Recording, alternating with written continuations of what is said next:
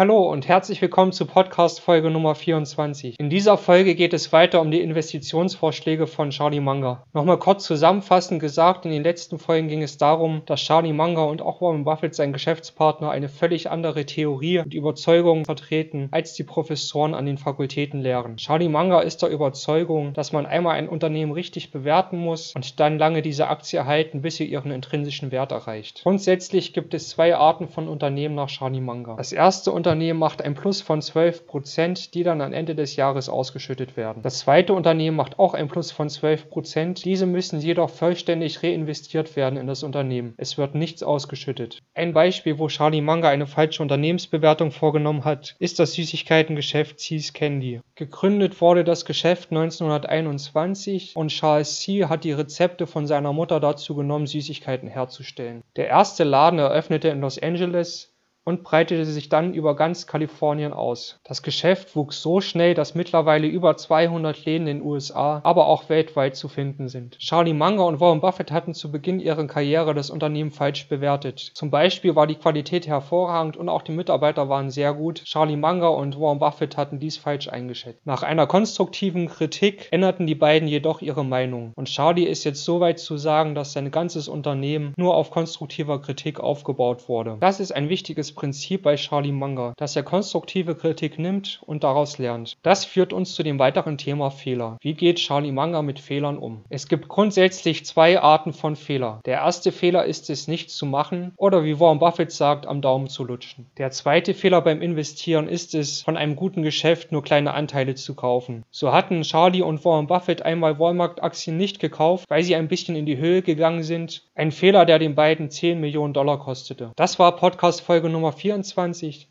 Wenn dir die Folge gefallen hat, dann lass gerne ein Like da und folge mir auf LinkedIn und Instagram.